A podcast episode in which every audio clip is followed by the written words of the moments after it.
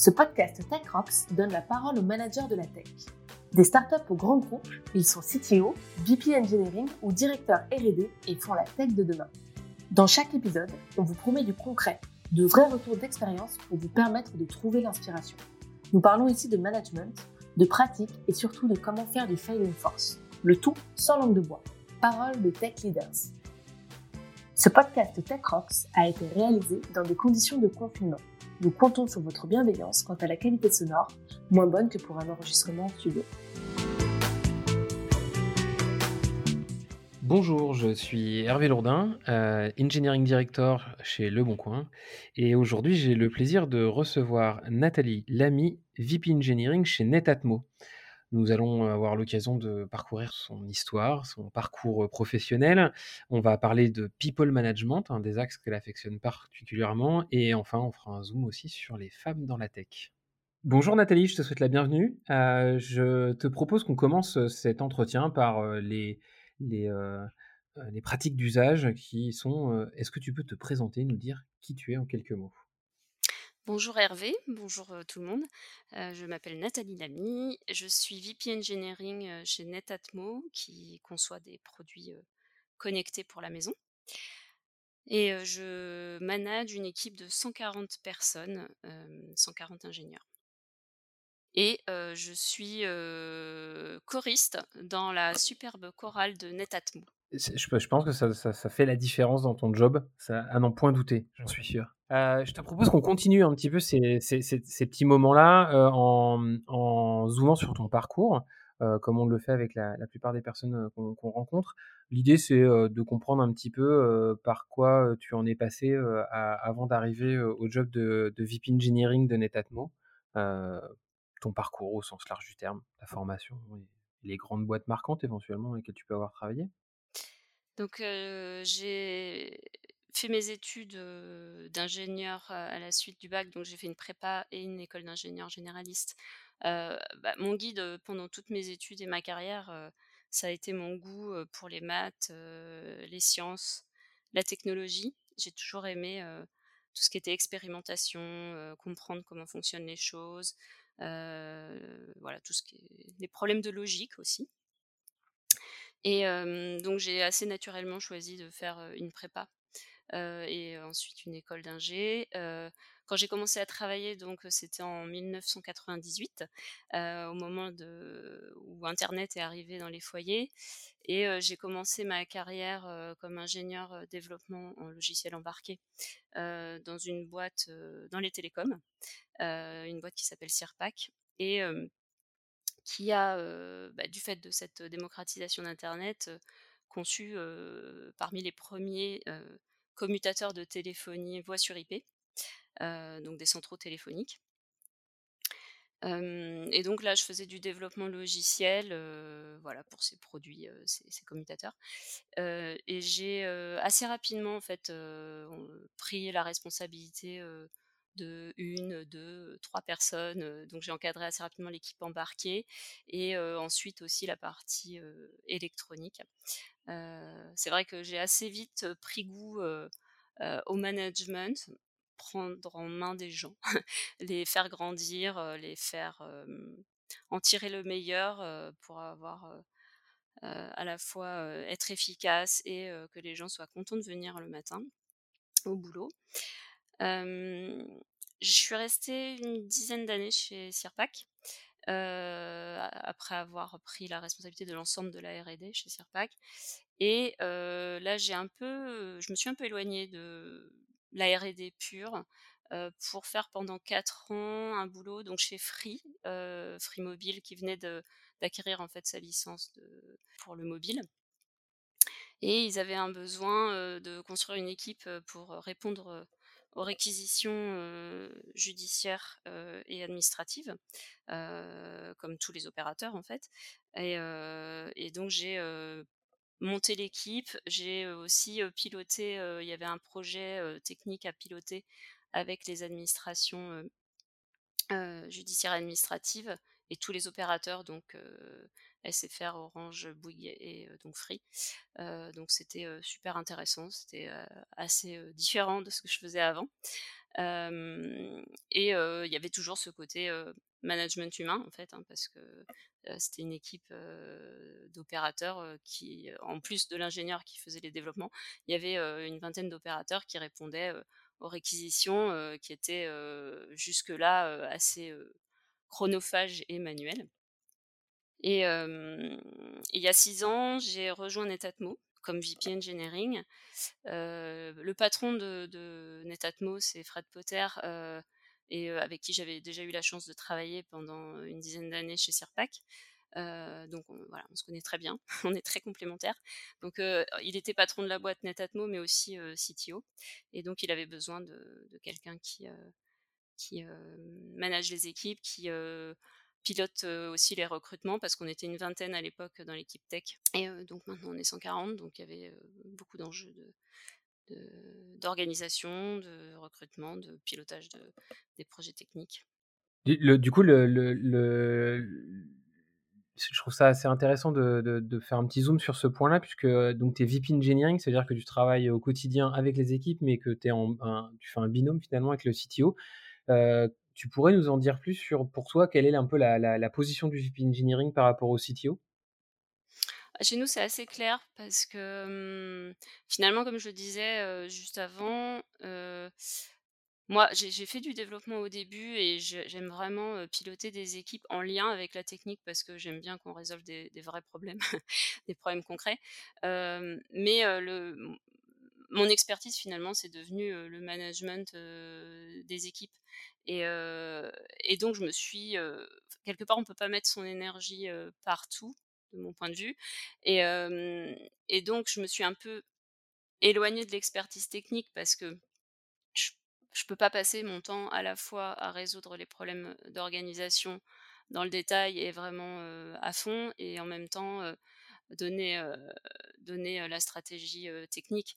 Et c'est exactement ce dont avait besoin Fred, parce que lui, à l'inverse, il voulait se focaliser sur la partie stratégie technique et produit, parce qu'en fait, il était, il est toujours d'ailleurs CTO et, CPO, et, et il avait besoin de quelqu'un justement qui, qui, s'occupe à 100% de, de la partie au fur et à mesure que l'équipe grandit, comment on s'organise, quels sont les nouveaux challenges à résoudre d'un point de vue organisationnel pour être le plus efficace possible. Et donc c'est ça, moi je, m'occupe vraiment de, une fois que la stratégie est définie, bah, comment on, délivre au mieux, le plus efficacement possible, que, les, que les gens soient les plus, les plus performants, tout en étant heureux. et donc, beaucoup de questionnements aussi sur, ben, quand les gens ont des envies, on écoute beaucoup les gens de qu'est-ce qu'ils ont envie de faire, et si justement ça match avec un besoin de Netatmo, un nouveau poste, un nouveau besoin technique ou un nouveau voilà, s'il y, a justement quelqu'un qui veut passer de la technique au chef produit ou changer d'équipe métier en passant du logiciel embarqué aux applications mobiles, ben, on va lui permettre dans la mesure où ça match avec, avec la stratégie de Netatmo. Ok, clair. Du coup, vous faites un, binôme, l'un est focalisé sur la techno et toi, tu es focalisé sur les gens. Ça répond assez, assez clairement aussi à l'autre question que j'allais te poser, qui est c'est quoi un, tech leader ou plus particulièrement du coup un VP engineering pour toi? J'ai l'impression que, en tout cas, un, mot qui ressort beaucoup quand on a échangé ensemble et dans ce que tu viens de dire là, c'est que tu es très préoccupé par construire une équipe et être auprès de tes équipes pour les aider à, grandir et à évoluer. Exactement. Autre, autre point qu'on peut évoquer, dans notre métier, on, tout bouge, tout change constamment et on, cherche un peu des moyens de rester à la page, de faire de la veille. comment tu fais, toi, dans ton quotidien pour, pour essayer de suivre tout ce qui peut se passer dans notre écosystème?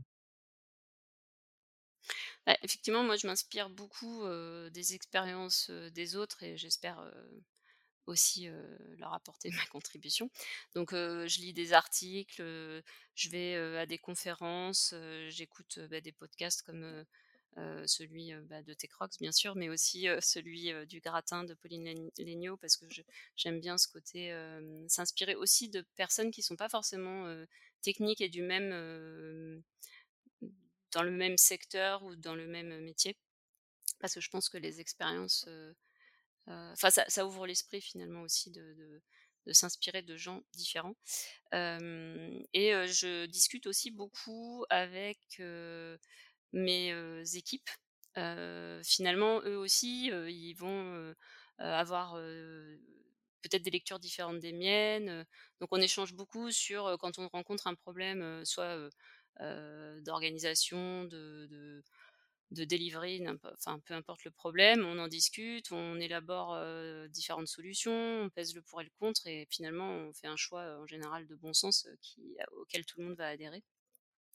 Et, voilà, j'échange aussi avec mes pairs via le groupe TechRox, avec mon chef et CTO Fred, on a des visions différentes de la manière dont il faut régler un problème et ça permet de faire les meilleurs compromis finalement tout ça me semble assez en cohérence avec ce que tu disais avant. J'ai l'impression que tu fais ta veille aussi au travers et avec les gens que tu manages ou avec lesquels tu évolues dans ton, quotidien. Je te propose de, passer un petit peu plus sur ton, rôle, ton, job et tes pratiques du quotidien. Est-ce que tu pourrais nous, nous, en dire un petit peu plus sur tes équipes? Est-ce que tu as une stack technologique particulière? Quelle est la culture en place et que tu, que tu déploies aussi au sein de tes équipes? Donc nous, l'organisation, elle est donc par équipe métier.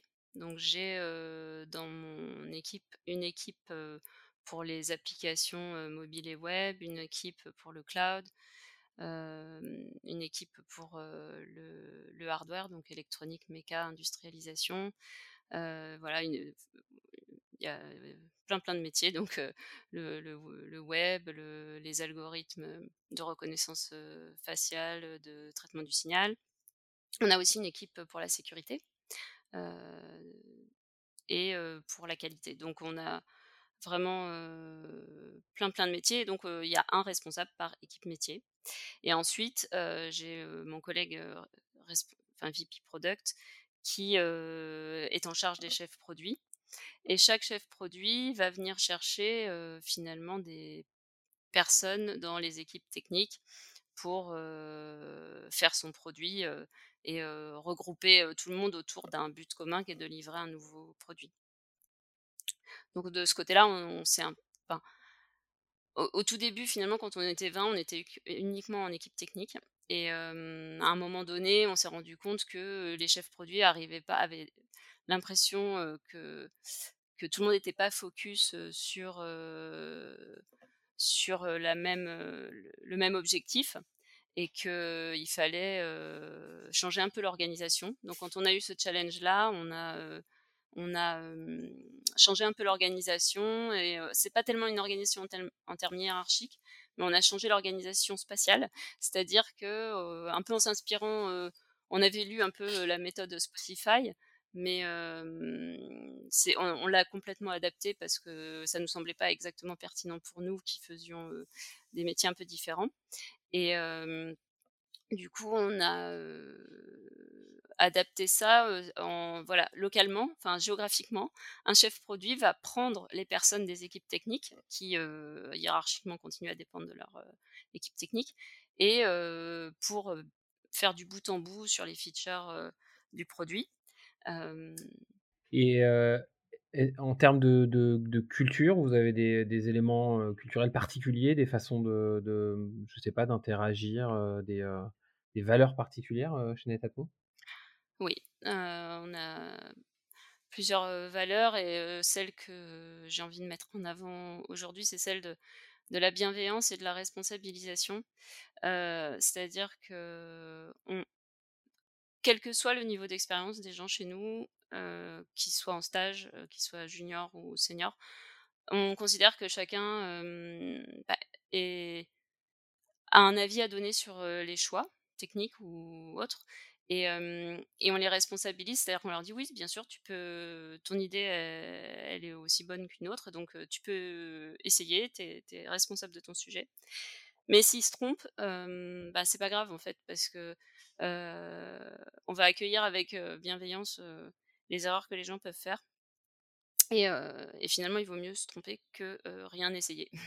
C'est un vecteur, favorable à l'innovation chez vous, cette culture? En tout cas, ça y ressemble, du coup, je m'interroge. Oui, je pense. Alors c'est vrai qu'on c'est peut-être difficile à mesurer puisque quelque part, on a toujours été comme ça. Enfin, les valeurs d'ailleurs, on les a définies avec, les salariés, alors je pense que ça remonte à peut-être, heu, 2-3 ans, et finalement, ça tombait un peu sous le sens donc les gens enfin les gens finalement, on les avait recrutés, avec sans le savoir quelque part, on recrutait les gens, heu, en fonction, de ces valeurs-là, heu et on a voulu un peu les expliciter pour, aussi, bah bah, comme l'équipe, enfin l'entreprise, grossissait, ça permet aussi de rappeler, d'être plus explicite quand on recrute, de savoir pourquoi il y a quelqu'un, qui fait un écart par rapport aux valeurs, on peut lui rappeler, que, voilà voilà pourquoi c'est important.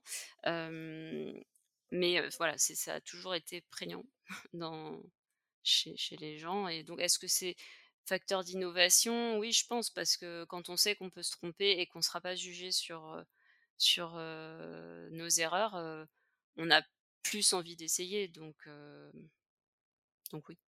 OK, merci, merci pour ça. On va faire un zoom sur, heu, sur un peu ton quotidien. Heu, est-ce que tu as des, hem, des pratiques, des outils, des routines, que tu qui qui viennent rythmer ton ton quotidien de tech leader, de VP Engineering? Alors j'ai quelques routines, les routines dont je peux parler ici, c'est j'essaye de me forcer. Alors j'ai c'est pas toujours facile. Le matin, avant de démarrer, de me dire: «Bon, heu, parmi mon ma to do list, heu, énorme, heu, qu'est-ce que je dois vraiment faire aujourd'hui?» donc de choisir 2 ou 3, heu, sujets, importants ou urgents, ça dépend, à finir dans la journée. Parce que c'est vrai qu'avec, tous les échanges avec les équipes qui peuvent avoir lieu, soit autour d'un projet, soit autour d'un reporting d'équipe, il y a quand même pas mal de moments dans la journée qui sont pris par des réunions et si on se dit pas, «Qu'est-ce que j'avais prévu d'autre?» on se fait interrompre par les mails, qui, prennent le dessus finalement sur le reste. Et la 2e chose, que alors depuis toujours, toujours, j'ai, mis en place un reporting mensuel avec, chaque équipe, chaque équipe technique, heu, chez moi et j'ai aussi un reporting maintenant avec les équipes, heu, projet et j'essaie là, j'essaie je trouve quand même que quand l'équipe grossit, c'est, on se croise moins naturellement, par hasard dans les couloirs, pour échanger, régulièrement et je me suis rendu compte qu'il y a des équipes que je croisais moins que d'autres, enfin des tech leaders de mon équipe que je croisais moins que d'autres et donc j'ai mis en place un un one to one, hem, alors je le fais pas forcément toutes les semaines, mais au moins toutes les 2 semaines pour, heu, ça dure 1/2 heure, heu, chacun, mais pour, pour être sûr qu'on n'a rien raté, pour leur donner l'opportunité de de de d'exprimer, heu, tout et n'importe quoi, soit soit lié aux priorités projets, soit, il y a une difficulté de management qu'ils ont dans leur équipe, ça permet d'échanger là-dessus. Autre, autre question qu'on pose un petit peu, heu, rituellement, heu heu, aux personnes qu'on reçoit, est-ce que, heu, il y a quelque chose que tu cherches en ce moment à faire, mais faute de temps, tu n'arrives pas du tout à le réaliser? Faute de temps, ouais, il y a beaucoup de choses. Il y a beaucoup de choses qu'on aimerait faire et qu'on n'a pas le temps de faire, une des choses, qui est compliquée, je trouve, c'est, quand quand on se rend compte qu'il y a un challenge qu'on pense qu'on devrait résoudre par, heu, une nouvelle organisation, heu, d'équipe ou par la mise en place de rituels entre les équipes, heu, c'est parfois difficile, de alors qu'on est en même temps dans le rush de livrer un produit, c'est un peu difficile, de de faire ces changements-là parce que parce que quelque part, il faut prendre du temps, prendre un peu de recul, se poser, et et ça, bah, ouais, si j'avais plus de temps, en gros, c'est si on était moins, dans le rush de de livrer des produits qui est quand même, essentiel. C'est le cœur du business, c'est ça qui nous fait vivre, hein, donc c'est forcément la priorité. je prendrais plus de temps pour, pour se pour faire des changements de d'organisation, plus sereins, je dirais. Et alors du coup la question, la question, magique, si justement je te donnais une baguette magique, tu changerais quoi? Tu as le droit à un souhait, hein, tout. alors en fait, moi, il y a un truc qui me frustre un petit peu, c'est, avoir la bonne info au bon moment, ni trop ni trop peu. C'est-à-dire, c'est difficile de souvent on a soit soit trop d'infos et donc on a des gens dans l'équipe qui vont passer du temps, qui ont envie de tout savoir, donc ils vont lire, tout, tout ce que les gens ont pu documenter et cetera. et inversement enfin en gros trop d'infos tue l'info quoi. Et donc moi ma baguette magique ce serait pour, j'aimerais bien, que, mmh, que magiquement, automatiquement, l'info dont on a besoin soit disponible par personne, quoi. C'est-à-dire qu'il y a une sorte de reporting personnalisé qui va extraire toute l'info dont tu as besoin, mais ni plus ni moins, par personne, pour perdre le moins de temps possible et pas perdre du temps à dire tiens cette info il faut que je la communique à telle personne, se dire est-ce que j'ai bien informé toutes les personnes qui devraient être au courant, etc. J'ai l'impression que là, s'il y a un auditeur qui, qui se sent l'âme de créer un produit qui fait ça, il, aura beaucoup de clients. il peut t'appeler. Euh, un point important, euh, je pense que ça, vaut toujours le coup de d'accorder du temps justement à, ça. Euh, finalement, tu es, une tech leader et, et, je trouve ça juste génial d'avoir la, chance de te recevoir et de, et de consacrer aussi un peu de temps à dire Finalement, pour toi, qu'est-ce que ça implique d'être une femme tech leader dans la tech? C'est quoi ton avis sur le sujet? Et éventuellement les, les, sujets sur lesquels tu t'impliques à, propos de la mixité dans, la tech? En fait, ce qui est un peu fou, c'est que jusqu'à il y a 2-3 ans, je c'était pas un sujet qui m'intéressait particulièrement et pourtant je suis, maman de trois filles, qui sont, adolescentes donc qui étaient déjà en âge de peut-être se poser des questions sur leur future carrière. mais comme moi j'ai jamais rencontré d'obstacles, de de freins, c'est-à-dire que moi mes parents, m'ont toujours encouragée, dans ce choix d'être ingénieur mes profs m'ont toujours encouragée et voilà mes collègues, mes patrons, on, m'ont jamais fait sentir que, c'était différent d'être une femme à ce poste. Du coup, j'ai mis du temps à me dire qu'il y avait un sujet pour d'autres finalement. et bon, c'est en, fait, c'est des conversations dans, justement dans le groupe Tech Rocks qui m'ont un peu mis la puce à l'oreille, on va dire.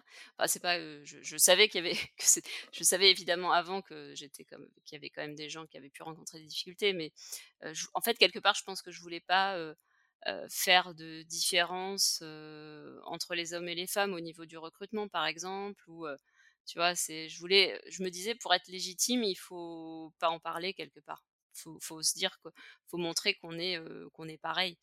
Or, bah, je me suis rendu compte que c'est pas si simple et que finalement le fait que c'est un peu un cercle vicieux, c'est-à-dire que à force d'avoir beaucoup d'hommes dans la tech, certaines jeunes filles en fait se, se freinent, se s'autocensurent en fait, se disent bah c'est pas pour moi ou, ou alors c'est même pas elles qui s'autocensurent, ce sont leurs parents ou leurs profs qui disent non en fait c'est peut-être pas un truc pour toi tu vois s'il y a que des hommes il doit bien y avoir une raison c'est que c'est que ça doit pas être accueillant pour les femmes ou des choses comme ça. Et du coup je me suis impliquée depuis deux ans et demi dans l'association Elle bouge qui donc on va rencontrer des collégiennes des lycéennes pour montrer bah voilà moi j'ai réussi je racontais en fait notre expérience et notre métier et montrer que, que tout est possible et que bah, c'est à chacune de faire son propre choix et de pas écouter enfin de pas écouter il faut il faut écouter les, les gens mais de pas se laisser influencer par par des adultes qui veulent les empêcher de faire ce qu'elles aiment. Quoi. c'est surtout ça, parce qu'après, si elles n'ont pas envie de faire ça, faut pas non plus qu'elles se forcent. Donc, faut que chacun finalement fasse son propre choix, tout comme. Enfin voilà, j'aimerais en fait que quelque part, le monde idéal, ce serait que qu'il n'y ait plus besoin évidemment d'en parler, mais pas non plus besoin de, de, trouver ça surprenant d'avoir une femme qui fait, je sais pas, qui est, électricienne par exemple, ou d'avoir un homme sage-femme. Bon, sage-femme, ça veut des, voilà, ça c'est encore peut-être pire, c'est pire que les femmes dans la tech. il faudrait que, que ce soit plus un sujet, quoi. Que ça, en fait, moi je voudrais que les gens, ça les étonne pas, tout simplement. Ouais, je, partage ce, constat. En fait, c'est assez contre-intuitif de se dire que pour ne plus en parler, bah, il faut en parler en ce moment et il faut s'impliquer pour que, pour que justement plus tard, ça, ça, devienne de moins en moins un sujet. ouais, et ce qui est difficile, je trouve, c'est le recrutement parce que c'est sur l'histoire des quotas, par exemple. C'est vrai que moi, j'ai du mal. Moi, je me dis, si on met des quotas, ben, ça veut dire. il y aura toujours des personnes malveillantes pour dire qu'on n'était pas légitime. C'est ça le problème. Inversement, si on fait pas de quotas, est-ce que on va passer le seuil magique qui fait que le cercle vicieux est stoppé? Oui, et pour, stopper ces, fameuses, ces fameux cercles vicieux, ces boucles de rétroaction de la systémique, il faut à un moment donné agir, casser tout ça, et, je pense que c'est ce qu'on est en train de faire, et c'est grâce à des, interventions comme les tiennes aussi que, que je pense on, on accélérera euh, le changement et, accueillir de plus en plus de, femmes qui ont envie de s'impliquer dans, ces métiers euh, techniques et technologiques euh, qui sont un, peu trop masculins en ce et moment. Et qui sont passionnants. C'est pour ça que c'est dommage parce que c'est passionnant pour tout le monde, femmes et hommes. c'est super intéressant. Je te remercie beaucoup pour, pour cet échange sur ce sujet qui est, qui, est, très important et qui est très important notamment à TechRox qui nous, qui nous, nous, est, nous est cher. Je me permets de revenir sur un, petit élément que tu as évoqué tout à l'heure. Euh, tu disais dans, dans, ton équipe avoir plusieurs métiers. Euh, notamment, euh, tu, tu l'as pas dit, mais on va commencer un petit peu à le dévoiler. dans tes équipes, il y a des gens qui, qui codent, mais il n'y a pas que ces métiers-là. Tu, tu, peux nous en dire un petit peu plus? Donc, on fait des objets connectés. Donc, par définition, ce sont des objets physiques qu'on peut accrocher au mur. Et donc, j'ai dans mon équipe une équipe hardware donc, qui fait la conception électronique et mécanique de nos produits et qui pilote également la production, donc l'industrialisation, la fabrication de nos produits chez nos sous-traitants et la supply chain. Donc, et en revanche, le gros des, des effectifs, c'est quand même du logiciel. donc les applications mobiles, le back-end, l'embarqué, les algos, etc. et tout ça fait un joyeux mélange. Alors justement, c'est exactement de ça donc, dont, on va se proposer de parler dans, l'épisode suivant. Finalement, on est, face à un petit sujet qui est un petit peu inédit. Là, on interroge souvent beaucoup de gens qui font du software, mais là, on va faire du software et du hardware.